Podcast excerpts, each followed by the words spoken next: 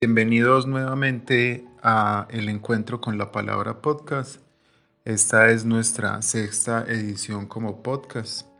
Les quiero dar la bienvenida a este espacio que en el que recorremos las letras y la literatura cada semana.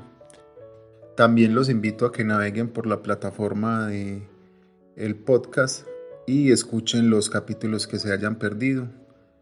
Para darle inicio a esta nueva edición del encuentro con la palabra, les quiero compartir un escrito de José Guillermo Memo Ángel, con el cual hemos tenido la fortuna de compartir en la institución. Memo Ángel es un escritor antioqueño y además es columnista de varios periódicos y en esta ocasión publicó en su columna de opinión del colombiano un escrito en homenaje a la fiesta del libro y la cultura que se realizó el mes pasado en la ciudad de manera virtual debido pues a los hechos y acontecimientos que nos han acompañado este año. Se realizó de manera exitosa, pero desde la desde la parte virtual. Entonces, Memo Ángel escribió su columna de opinión en esta ocasión en homenaje a, los libros y a las palabras, y, y esta se llama Sobre libros y palabras, y dice así, Estación Literatura, a la que llegan los jóvenes de pelo largo y corto, viejos gordos y flacos, hombres y mujeres, unos con gafas y otros sin ellas, gatos que miran curiosos y perros enseñados al olor que desprenden los libros, que son los que duermen en los rincones de las bibliotecas o entre las piernas de los lectores. Y entre esa gente de condiciones distintas, los hay de los barrios altos y planos, de los que tienen naturaleza a su alrededor o carecen de ella.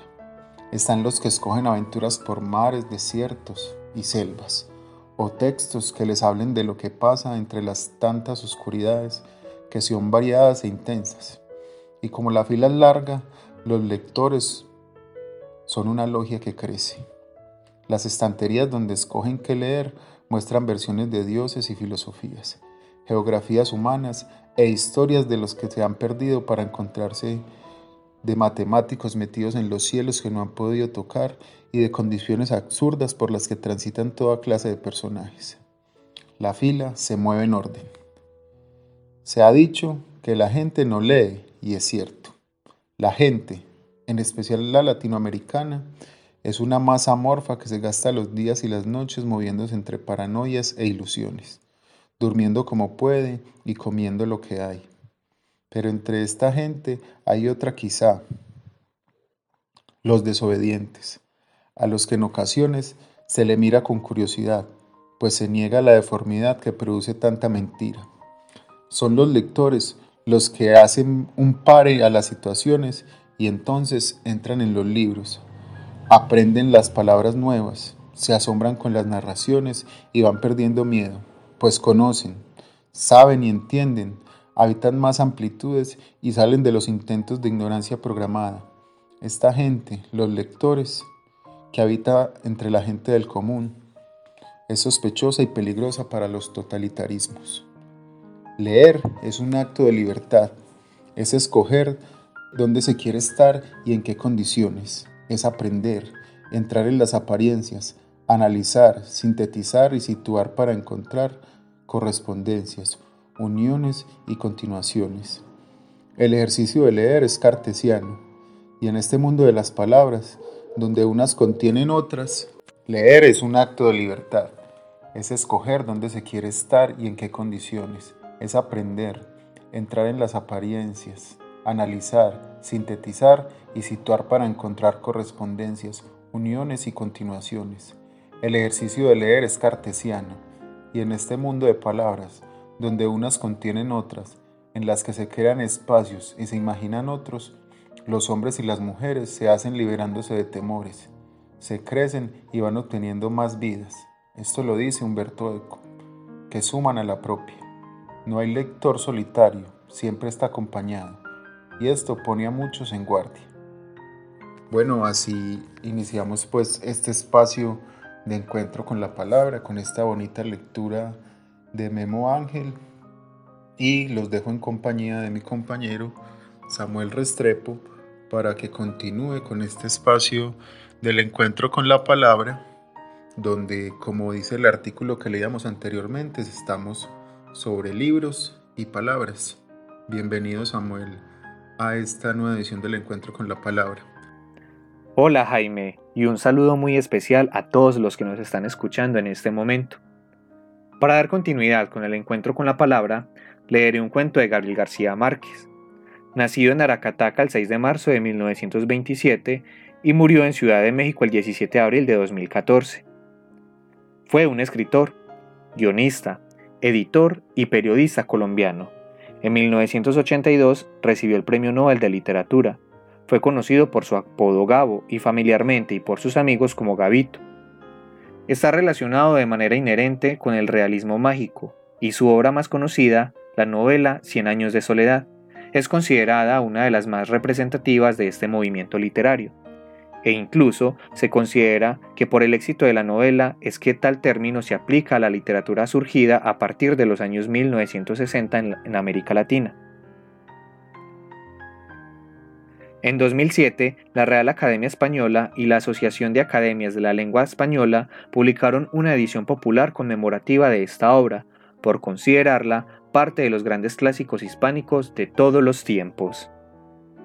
Además, obtuvo un gran éxito de ventas y una enorme repercusión con sus obras Crónica de una muerte anunciada, El amor en tiempos de cólera, El coronel no tiene quien le escriba, Los funerales de la mamá grande, Relato de un náufrago, Ojos de perro azul, entre otros. Fue uno de los mayores representantes del boom de la literatura hispanoamericana. Espantos de agosto por Gabriel García Márquez Llegamos a Arezzo un poco antes del mediodía y perdimos más de dos horas buscando el castillo renacentista que el escritor venezolano Miguel Otero Silva había comprado en aquel recodo idílico de la campiña toscana. Era un domingo de principios de agosto, ardiente y bullicioso, y no era fácil encontrar a alguien que supiera algo en las calles abarrotadas de turistas. Al cabo de muchas tentativas inútiles, Volvimos al automóvil. Abandonamos la ciudad por un sendero de cipreses sin indicaciones viales. Y una vieja pastora de gansos nos indicó con precisión dónde estaba el castillo. Antes de despedirse nos preguntó si pensábamos dormir allí, y le contestamos, como lo teníamos previsto, que solo íbamos a almorzar. Menos mal, dijo ella, porque en esa casa espantan. Mi esposa y yo, que no creemos en aparecidos del mediodía, nos burlamos de su credulidad, pero nuestros dos hijos, de nueve y siete años, se pusieron dichosos con la idea de conocer un fantasma de cuerpo presente. Miguel Otero Silva, que además de buen escritor, era un anfitrión espléndido y un comedor refinado, nos esperaba con un almuerzo de nunca olvidar, como se nos había hecho tarde, no tuvimos tiempo de conocer el interior del castillo, antes de sentarnos a la mesa. Pero su aspecto desde fuera no tenía nada de pavoroso, y cualquier inquietud se disipaba con la visión completa de la ciudad desde la terraza florida donde estábamos almorzando. Era difícil creer que en aquella colina de casas encaramadas, donde apenas cabían 90.000 personas, hubieran nacido tantos hombres de genio perdurable. Sin embargo, Miguel Otero Silva nos dijo con su humor caribe que ninguno de tantos era el más insigne de Arezzo. El más grande, sentenció, fue Ludovico. Así, sin apellidos, Ludovico, el gran señor de las artes y de la guerra, que había construido aquel castillo de su desgracia, y de quien Miguel nos habló durante todo el almuerzo. Nos habló de su poder inmenso, de su amor contrariado y de su muerte espantosa. Nos contó cómo fue que en un instante de locura del corazón había apuñalado a su dama en el lecho donde acababan de amarse. Y luego asusó contra sí mismo a sus feroces perros de guerra que lo despedazaron a dentelladas. Nos aseguró muy en serio que a partir de la medianoche el espectro de Ludovico deambulaba por la casa en tinieblas, tratando de conseguir el sosiego en su purgatorio de amor. El castillo, en realidad, era inmenso y sombrío, pero a pleno día, con el estómago lleno y el corazón contento, el relato de Miguel no podía parecer sino una broma como tantas otras suyas para entretener a sus invitados. Los 82 cuartos que recorrimos sin asombro después de la siesta habían padecido toda clase de mudanzas de sus dueños sucesivos. Miguel había restaurado por completo la planta baja y se había hecho construir un dormitorio moderno con suelos de mármol e instalaciones para sauna y cultura física, y la terraza de flores intensas donde habíamos almorzado.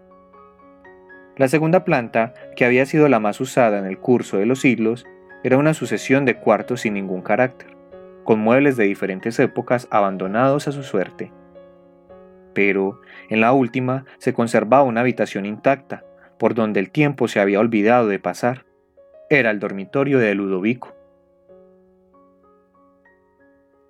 Fue un instante mágico.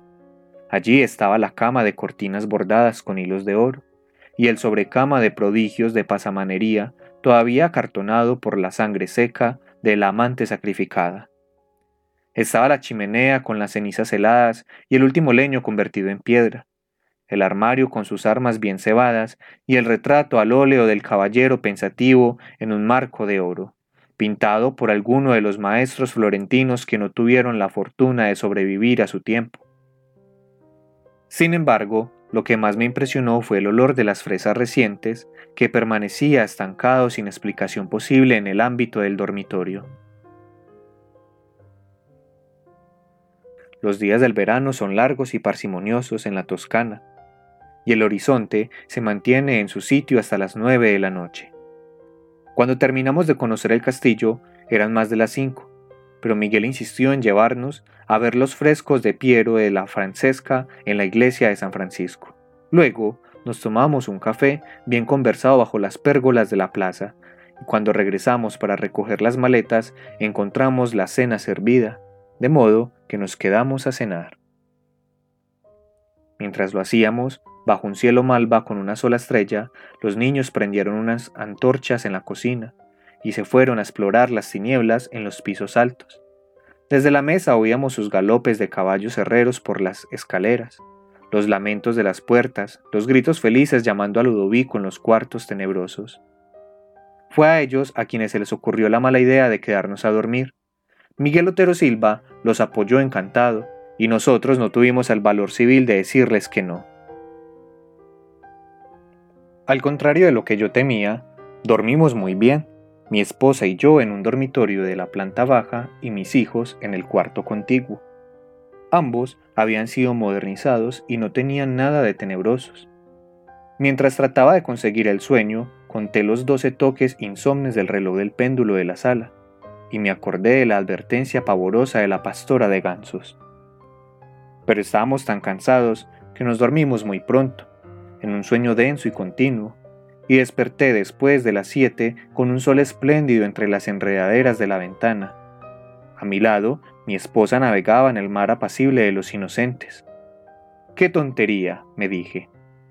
Que alguien siga creyendo en fantasmas por estos tiempos. Solo entonces me estremeció el olor de fresas recién cortadas, y vi la chimenea con las cenizas frías y el último leño convertido en piedra, y el retrato del caballero triste que nos miraba desde tres siglos antes en el marco de oro. Pues no estábamos en la alcoba de la planta baja donde nos habíamos acostado la noche anterior, sino en el dormitorio de Ludovico, bajo la cornisa y las cortinas polvorientas y las sábanas empapadas de sangre todavía caliente de su cama maldita. Bueno, muchas gracias Samuel por tu lectura. Yo quiero continuar esta edición del encuentro con la palabra con una publicación que apareció en el periódico El Colombiano el pasado 23 de octubre, escrita por la periodista Mónica Quintero, quien a la vieja usanza se dedicó a intercambiar preguntas y respuestas con varios poetas en torno al tema de cómo se hace un poeta. Entonces, estas son algunas de sus respuestas que fueron publicadas a modo de artículo en el periódico El Colombiano. Y dice de la siguiente manera. Receta. ¿Cómo hacer un poeta? Ingredientes. Un poeta. Palabras. Tristezas de ese día que terminó con alguien. Por ejemplo, pueden ser tristezas de cualquier cosa o alegría. Depende. Algunos recuerdos, un papel, un lápiz, preparación, mezclar las tristezas y los recuerdos, amasarlos con palabras durante un buen rato. No hay un tiempo exacto. Usted sabrá cuándo están en su punto y listas para poner en la página.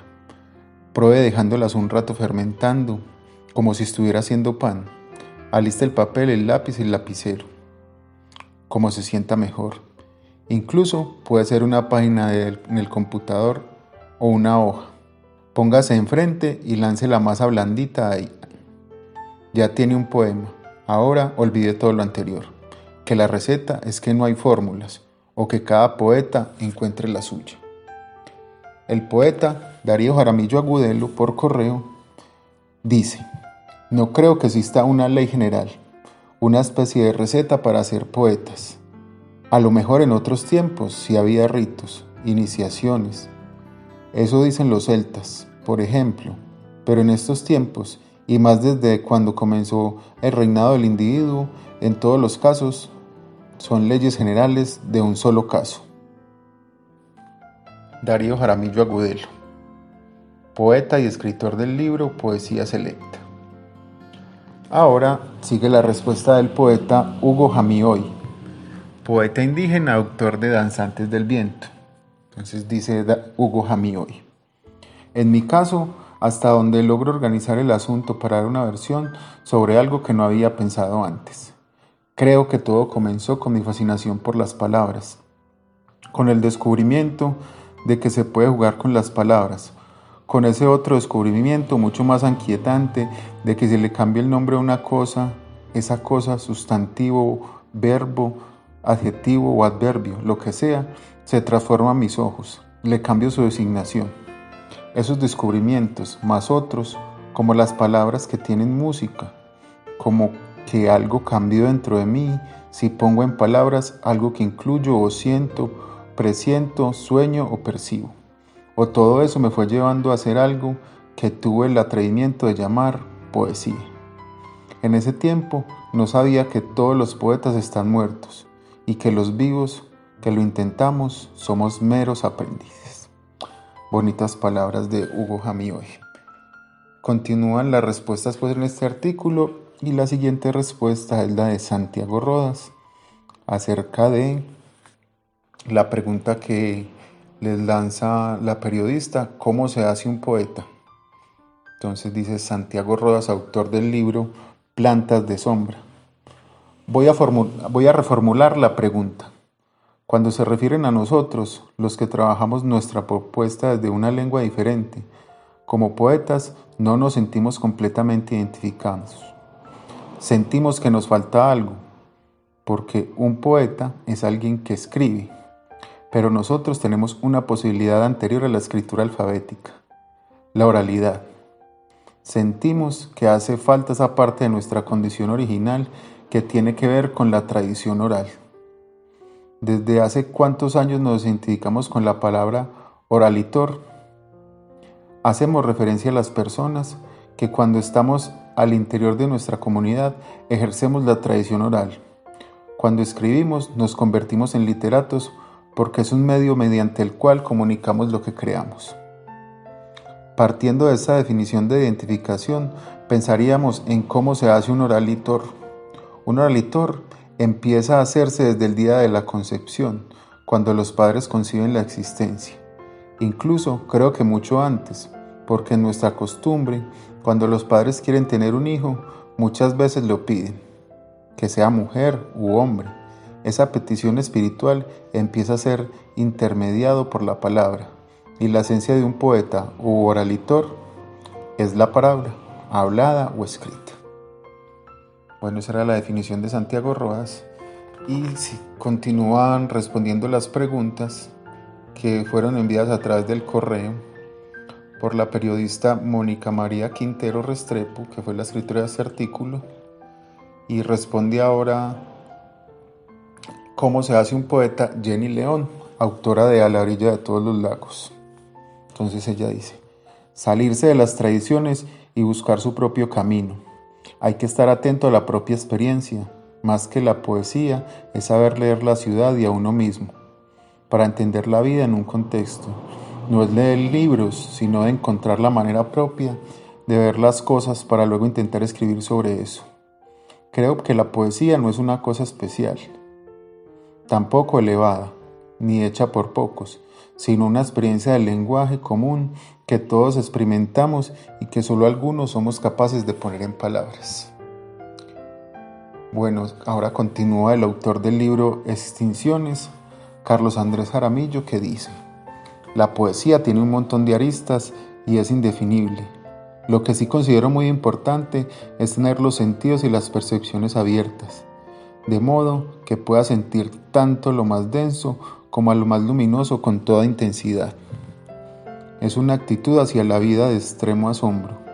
También es importante que quien quiera enfocarse en la poesía la adopte como un estilo de vida en cuanto a que intente descifrar su realidad, nombrarla con el código poético, que permite unas asociaciones muy distintas a las de la prosa.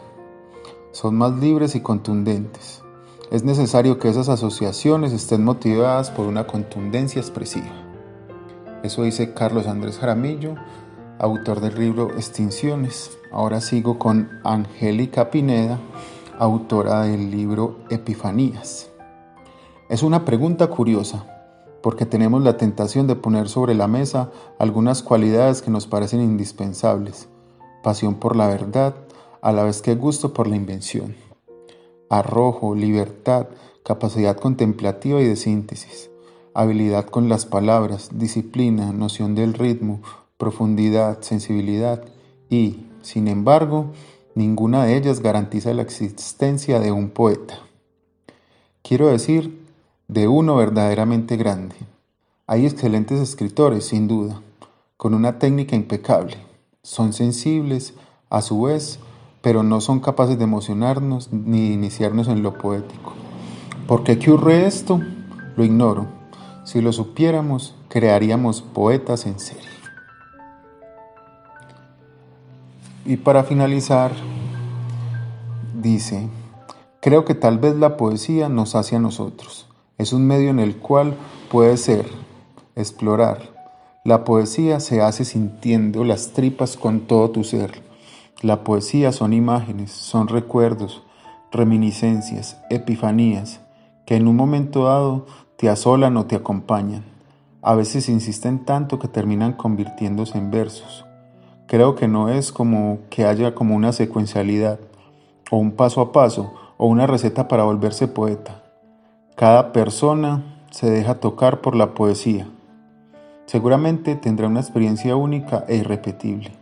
Es algo que cada quien descubre, transita, habita, y es fundamental leer poesía y atreverse a hacerla está ahí habitándonos y tal vez la idea sería más bien cómo nos dejamos hacer por ella.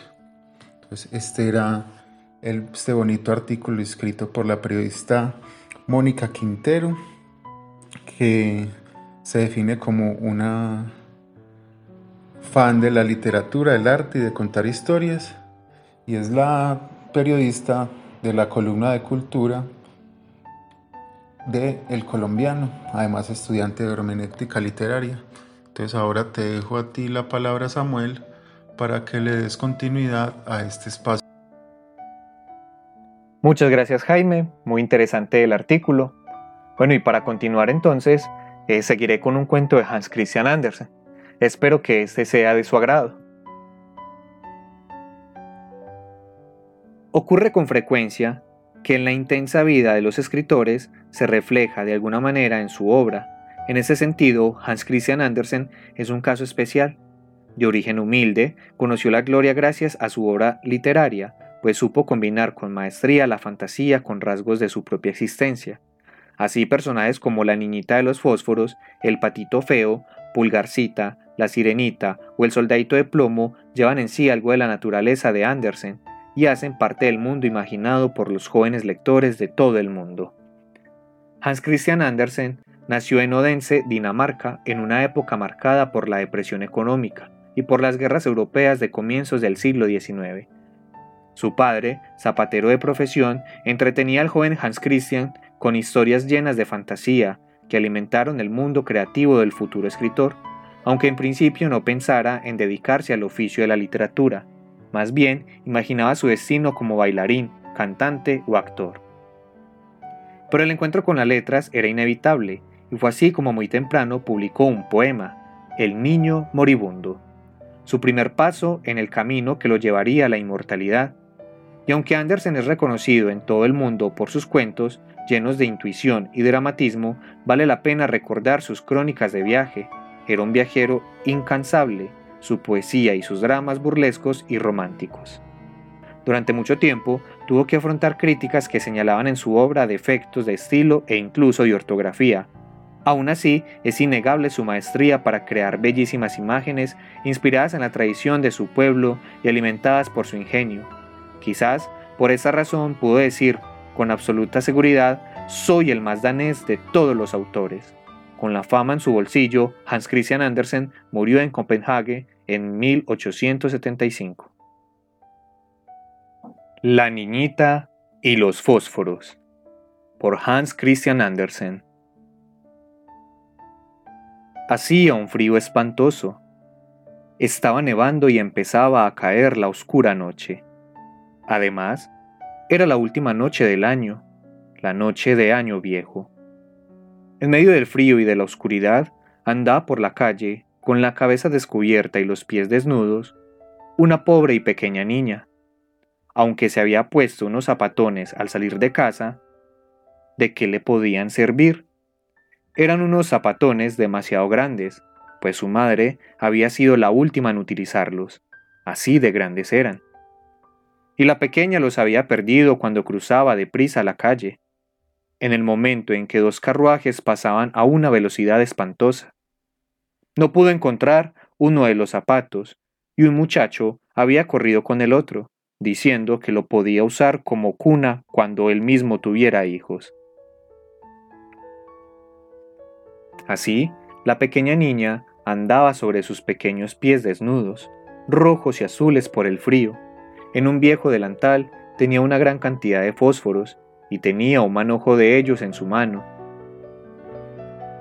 Nadie le había comprado uno solo durante todo el día, nadie le había dado ni una miserable moneda. Estaba helada y con hambre, y se veía muy atemorizada. La pobre pequeña.